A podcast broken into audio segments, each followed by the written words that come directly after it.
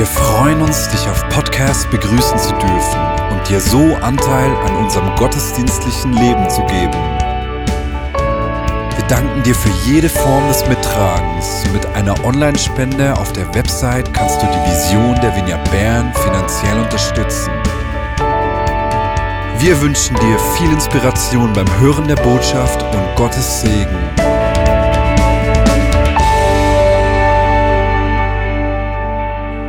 Als ich vor etwa vier Monaten wegen meinem Job bin auf Äthiopien gegangen bin ich bei neun Stunden in den Süden vom Land gefahren. Und als ich so unterwegs war im Auto, habe ich plötzlich eine Frau gesehen, die ein Baby im Schlepptau, also ein Baby auf dem Rücken hatte und zwei Kinder etwa im Alter von unseren Töchtern im Schlepptau. Und sie haben da so die, die äh, Wasserkübel, die Wasserkanister, die gelben, die man oft sieht, ihr seht vielleicht auch in einem Bild, ähm, haben sie gedreht. Sie sind wahrscheinlich gerade auf, der, also auf dem Weg zu, zu so einer Wasserstelle. Und plötzlich hat die Frau mich im Auto gesehen. Sie hat ihren Wasserkanister abgestellt und hat mir zugewunken. Und ich habe ihr zurückgewunken. Und in dem Moment ist mir durch den Kopf, hey, das könnte eh sein. Nur, dass sie in Äthiopien wohnt und in der Schweiz. Aber für diesen Augenblick haben, uns, haben sich unsere Wege gekreuzt. Und ich habe keine Ahnung, ob die Frau, ich habe keine Ahnung, wo sie wohnt, ich habe keine Ahnung, ob sie alleinerziehend ist oder ein Mann hat, ob sie noch mehr Kinder hat, ich weiß nicht, wie sie heisst. Aber in diesem Augenblick haben sich unsere Wege gekreuzt. Und der Blick, unser Blick hat uns verbunden. Ich habe sie gesehen und seither kann ich sie nicht mehr vergessen. Oder ein Szenenwechsel.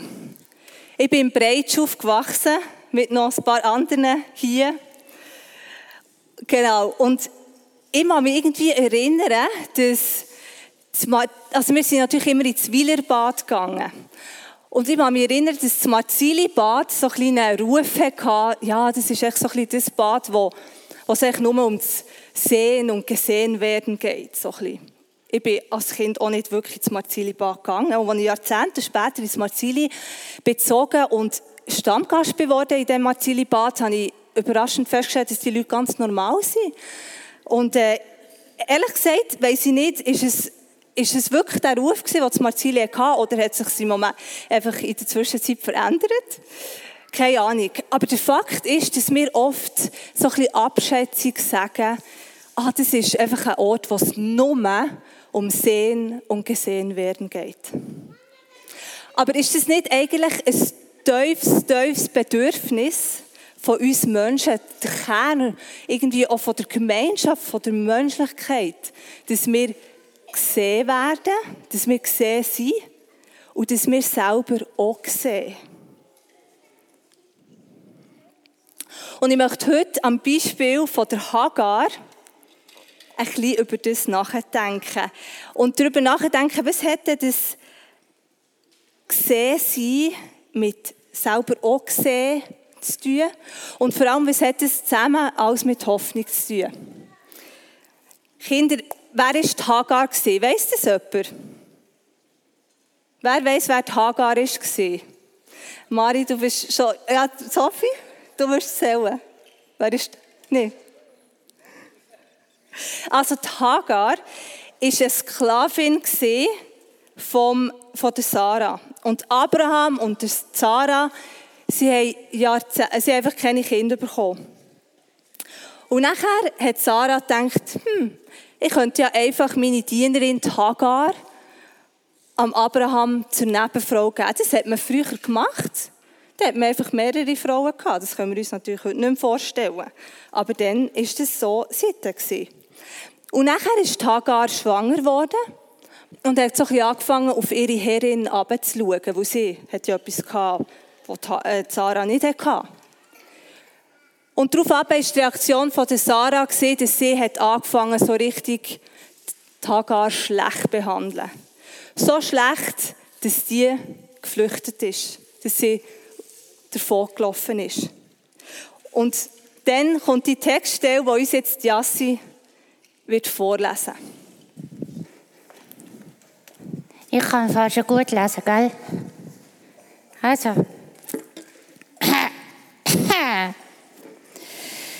Der Engel des Herrn fand sie an einer Wasserstelle in der Wüste auf dem Weg nach Schur. In welchem Land ist das? In Israel irgendwo. Nein, das ist. Ah, nein. Jetzt, wo ist der Matt? Der ist nicht da. Also, Schur ist in Schur. Und fragte sie, Hagar, du Sklavin von Sarai, woher kommst du und wohin willst du? Weg von Schur, dann Fall. Ich bin auf der Flucht vor meiner Herrin Sarai, antwortete sie. Ah, antwortete sie. sie. Da sagte der Engel des Herrn zu ihr, geht zu ihr zurück, leid ihre Sklavin, ordne dich ihr unter. Hey, nein, das ist ja mega krass. Jetzt ist sie ja gerade erst gegangen. Ich, oh, äh, nein, warte ordne, ich werde dir so viele Nachkommen schenken, dass man sie nicht mehr zählen kann. Alles ihre eigenen Kinder. Nein, vielleicht nicht alles ihre eigenen Kinder.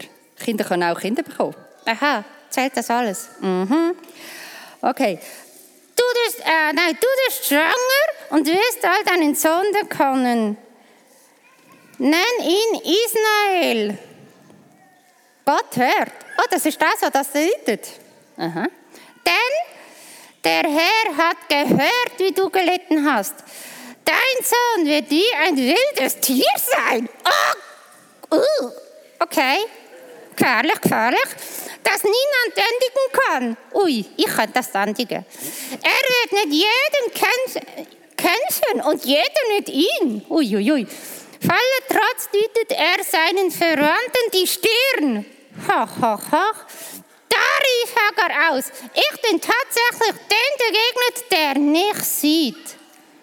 Darum nannte sie den Herrn, der mit ihr gesprochen hatte, du bist der Gott, der nicht sieht. Der Brunnen an dieser Stelle erhielt den Namen Brunnen des Lebendigen, der nicht sieht. Er liegt bekanntlich zwischen Kadesh und Deret. Wo auch immer das ist, gell? Okay. Ich glaube, ich frage Jassi nicht so etwas lesen. Merci vielmals, Jassi. Ja, ich finde diesen Text faszinierend. Erstens heißt hier, dass der, der Engel des Herrn hat Hagar gefunden. Also, wenn er sie hat gefunden hat, er sie ja gesucht. Das ist irgendwie eine krasse Vorstellung. Stellt euch mal vor, Kinder, ein Engel, der euch kommt suchen. Der, wir haben hier gelesen, wie der Engel hat mit der Hagar geredet hat. Und nachher sagt er ihr, geh zu ihr, also zu der Sarah, zurück, bleib ihre Sklavin und ordne dich ihr unter. Die Assi hat vorher reagiert, oder? Also ich finde das so henne unfair. Der Engel hat sich genau dort zurückgeschickt, wo sie ja wegflüchten davon. Dort, wo sie nicht mehr dazugehören hat der Engel gesagt, gang zurück. Aber was er ihr dafür hat gegeben hat, der Engel hat ihr nicht Umstände so weggenommen. Aber er hat ihr Perspektive gegeben. Er hat ihr eine Zukunft, eine hoffnungsvolle Zukunft gegeben, wie wir haben gelesen oder was der Ismael aus wird werden. Und dann kommt die unglaubliche Textstelle, was heißt: Ich bin tatsächlich dem begegnet, wo mich sieht. Darum nannte sie den Herrn, der mit ihr gesprochen hatte, du bist der Gott, der mich sieht. Der Brunnen an dieser Stelle erhielt den Namen Brunnen des Lebendigen, der mich sieht. Vorher ist immer die Rede vom Engel vom Herr. Und jetzt plötzlich redet Hagar vom Herr, von Gott. Gott, sie hatte eine Begegnung mit, mit Gott, wo sie hat gesehen Und das Wort sehen, das, das ist eigentlich im Deutschen haben wir irgendwie viel eine, eine kleine Vorstellung, was das überhaupt bedeutet. Das, das Wort Ra, das Originalwort Ra, bedeutet viel mehr auch noch wahrnehmen. Es bedeutet beobachten. Es bedeutet Aufmerksamkeit schenken, anschauen, nachkommen, sich zeigen. Es ist viel umfassender als unsere Vorstellung von einfach nur sehen. Jetzt könnten wir diesen Vers auf unser persönliches Leben münzen und das sollen wir auch. Wir sind gesehen, wir haben einen Gott, der uns sieht, der dich sieht, der mich, sieht.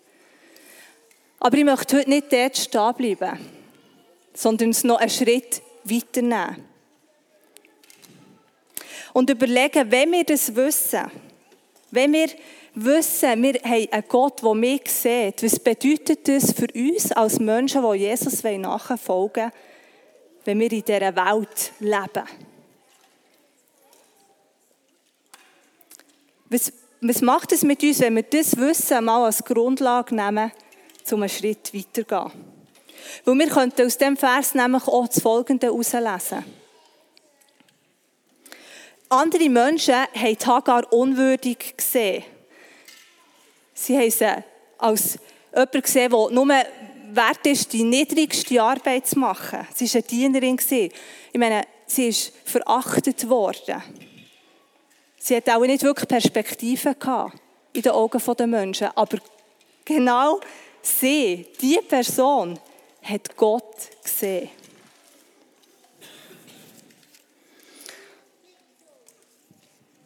Was bedeutet das, wenn wir uns überlegen, dass Gott die Menschen sieht und anschaut, die, die keine Perspektive haben,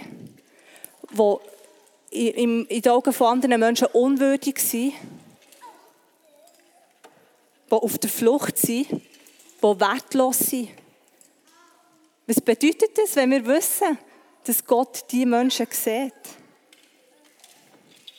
Was bedeutet das, dass wir inmitten von diesen Zeiten, wo wir heute leben, wo, wir irgendwie, wo sich gefühlt jede Krise die nächste ähm, anreiht, wo wir so viel, von viel Leid hören, von Krieg und Ungerechtigkeit, dass wir einem Gott nachfolgen, der sieht. Was bedeutet das? Was bedeutet es, wenn wir jetzt den Aspekt vom Wir sind sehen und wir können selber auch sehen, wenn wir das auf unser persönliches Leben übertragen? Und diesen Fragen möchte ich heute ein bisschen nachgehen. Zu sehen oder zu schauen, in Äthiopien, das hat mein Herz richtig gebrochen. Der blinde Mann, der mit seinem Sohn bei uns ans Auto ist betteln und wir haben ihm dann ein bisschen Bananen gegeben, ein paar Bananen. Und als ich mich im nächsten Augenblick umgedreht habe, haben sie die richtig gern in sich hineingestopft. Ich kann mir nicht vorstellen, wie fest Hunger sie hatten. Oder die alleinerziehende Mutter mit ihrem 15-jährigen Sohn, den wir besucht haben. Und ihr, Wohn, äh, ihr Wohnzimmer und Schlafzimmer war einfach ein Zimmer. Das war etwa so gross wie unser Badzimmer daheim. Und das Bett, das sie jetzt zweit hatten, die Mutter mit ihrem 15-jährigen Sohn, ich glaube, das war zu wenig lang, gewesen, dass sie sich ausstrecken konnten. Und nebendran waren zwei Köpfe und das waren wahrscheinlich ihre ganzen Habseligkeiten, die sie hatten. Ich kann mir nicht vorstellen, wie es ist, wir nur gerade ein Zimmer leisten oder nicht einmal. Die Küche und das Badzimmer haben sie mit anderen geteilt. Oder die junge Mutter, die mit ihrem Baby äh, auf der Straße bettelt und ja ihre unter Tränen ein Geld gegeben und ihr zugesprochen, dass sie eine wunderbare Mutter ist. Aber ich kann mir nicht vorstellen, was es muss bedeuten wenn ich zu meinen Kindern nähren muss, auf der Straße betteln mit meinem Baby, das gerade am, eben, am Umkrabbeln ist. Und in dieser Zeit in Äthiopien hat wirklich so das, das ganze Konzept vom Schauen, vom Herren schauen, mich anfangen beschäftigen, weil ich habe plötzlich realisiert, wie kraftvoll das, das ist. Wieso? Weil es misst Wert und Würde zu. Heranschauen, anschauen, wahrnehmen, misst Wert und Würde zu. Und ich glaube, wir sind manchmal in der Gefahr, lieber nicht zu fest herzuschauen. Lieber auf die andere Seite zu schauen.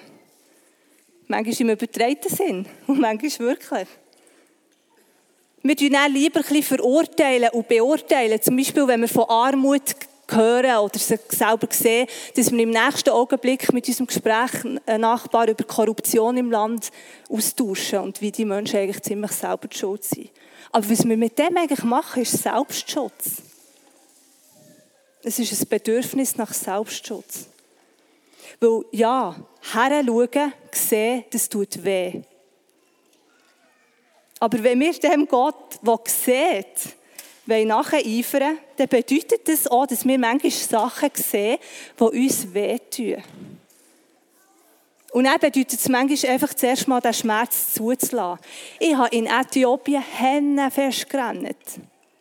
Aber ich bin überzeugt, dass das Heranschauen, das Sehen, unser Herz verändert. Es macht etwas mit mir, wenn ich mich entscheide, herzuschauen, wahrzunehmen. Und wenn ich jetzt hier vom Schauen, vom Sehen rede, vom Heranschauen, dann meine ich damit, Sachen bewusst wahrzunehmen. Aber das kann mit unserem inneren Auge sein, aber das, das kann auch mit unserem äußeren Auge sein. Das kann sein, dass ich etwas höre, dass mir jemand etwas erzählt. Das kann sein, dass ich ein Bild sehe. Und ja, manchmal bin ich physisch da und manchmal auch nicht physisch. Aber immer hat es mit einer bewussten Entscheidung zu tun, Sachen wahrzunehmen, herzuschauen und in dem Sinn an mich herzulassen. Aber das Hoffnungsvolle für uns als Jesus-Nachfolger und Jesus-Nachfolgerinnen ist, dass wir nicht einfach bei dem, ja, wir, wir schauen, wir sehen, aber wir bleiben auch nicht einfach dort stehen. Weil wir glauben ja auch an einen Gott, der sieht. Ich glaube, dass die Hoffnung schlussendlich darin äh, besteht, dass ich eine Entscheidung treffe, bewusst herzuschauen, aber dann auch entscheiden, aus welcher Perspektive dass ich schauen will. Und das habe ich gemerkt, so, währenddem ich, ja, wenn jetzt das Beispiel von Äthiopien, das kann ja irgendetwas sein, aber währenddem ich mit der extremen Not konfrontiert wurde, ist mir manchmal nichts anderes übrig geblieben, als einfach über diese Menschen zu proklamieren, Gott, du siehst die Menschen, du bist gesehen von Gott. Jesus hat immer wieder die Not gesehen, er hat die Realität der Menschen wahrgenommen aber er hat sich auch immer wieder von der Reich Gottes Realität leiten Von dem, was Gott hat gesehen. Das ist sein Leid, das was ihn hat angetrieben Und die Frage, die sich uns stellt, stellt ist doch, werden wir, sind wir als Jesus-Nachfolger und Jesus-Nachfolgerinnen Menschen, die das sehen, was vielleicht für andere Menschen unsichtbar ist? Wo andere überschauen? Sind wir bereit, dort herzuschauen? Haben wir Augen für das, was andere überschauen? Sind wir bereit, vielleicht ganz konkret und praktisch unsere Handys manchmal zu ruhen, für das wir wirklich wahrnehmen können? Dass wir wirklich sehen können? Ich glaube, das wird eine der Künste der nächsten Jahren, dass wir das wirklich lernen, wirklich können wahrnehmen und sehen. Und ich glaube, das ist ein Weg, wo wir sind. Ich bin zum Beispiel im Moment im, ein bisschen im Trainieren, oder am, ich weiß auch nicht, wie ich das nennen aber es fordert mich raus, all die Personen, die betteln hier in der Stadt Bern. Ich weiß nicht, wem das so alles auf, aufgefallen ist. Es ist grassiert. Und irgend, es macht etwas mit mir, das macht mich manchmal auch hässig, ehrlich gesagt. es, ich verstehe es nicht, ich weiß nicht, was ich machen soll, es lässt mich hilflos. Das ist genau das, was es macht, oder? Wenn wir heranschauen, dann macht es einfach mal hilflos. Und lange Zeit bin ich einfach, habe ich ein geschaut, ah, ich könnte auf die nächste Strassenseite oder ich könnte doch nicht heranschauen. Und jetzt habe ich mich entschieden, ich will einfach mal heranschauen. Ich will mal möglichst diesen Leuten in die Augen schauen. Und vielleicht nicht mehr. Aber ich kann sie wahrnehmen. Und ja, es braucht oft einen praktischen Schritt. Es braucht oft praktische Hilfe, es braucht unsere Grosszügigkeit, aber alles fängt damit an, dass ich sehe.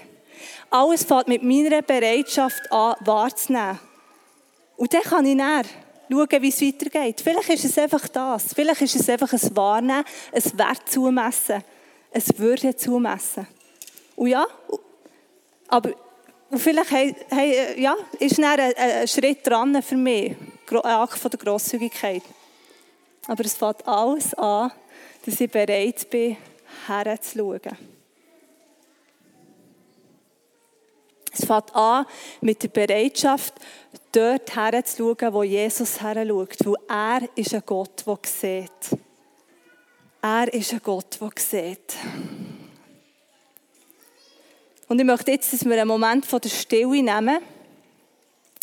Ich habe vier Fragen mitgebracht. Und das ist auch der Moment, wo Kinder, ihr könnt eure Lego-Kunst zum Ende bringen, weil wir brauchen dann auch den Platz. Oder eure Malkunst oder was immer. Könnt ihr jetzt äh, in dem Moment, wo die Erwachsenen und die Kinder, die hier nichts machen, können reflektieren, ein bisschen nachdenken. Es geht eigentlich darum, das ein bisschen zu wirken, was ich gesagt habe. Und ich habe hier vier Fragen mitgenommen. Du kannst schon über andere Sachen nachdenken, aber ich lade dich mal mit diesen vier Fragen ein. Wo hast du das letzte Mal bewusst nicht hergeschaut? Wo möchtest du ab jetzt bewusst heranschauen? Und das sind ganz viele verschiedene Themen. Ja, ich habe jetzt vor allem Beispiel Bereich soziale Gerechtigkeit, aber das, das ist sehr umfassend. Das kann, kann deine Nachbarin sein oder dein Nachbar, der in Not ist, wo du vielleicht dich ein bisschen ferngehalten davon. Keine Ahnung, du weißt es. Wo musst du vielleicht eben Gewohnheit ändern, damit du kannst wirklich wahrnehmen und sehen Ich habe vorher das Handy angesprochen, das können andere Sachen sein. Und wo hast du vielleicht vergessen, dass du einem Gott nachfolgst, der dich sieht? Weil das so eine wichtige Grundlage ist für unser Handeln. Und lasst uns jetzt einfach einen Moment von der Stille nehmen, wie immer das möglich ist. Und einfach eine oder alle oder zwei von diesen Fragen einfach ein bisschen reflektieren. Jesus, ich danke dir, dass du ein Gott bist, der sieht. Dass du jeden von uns siehst. Und Jesus, ich ich danke dir, dass du uns auf, auf dieser Grundlage einfach zu sehenden Menschen machst in dieser Welt. Und das sieht für uns alle anders aus. Aber lass uns Menschen sein, die sehen und wahrnehmen, was um uns herum passiert. Und dass wir aufgrund einfach von dem reagieren können, weil wir einfach offen sind für dein Reden, Heiliger Geist. Merci vielmals, dass du mit jedem von uns einfach einen Weg gehst und uns wirklich zu sehenden Menschen machst. Amen.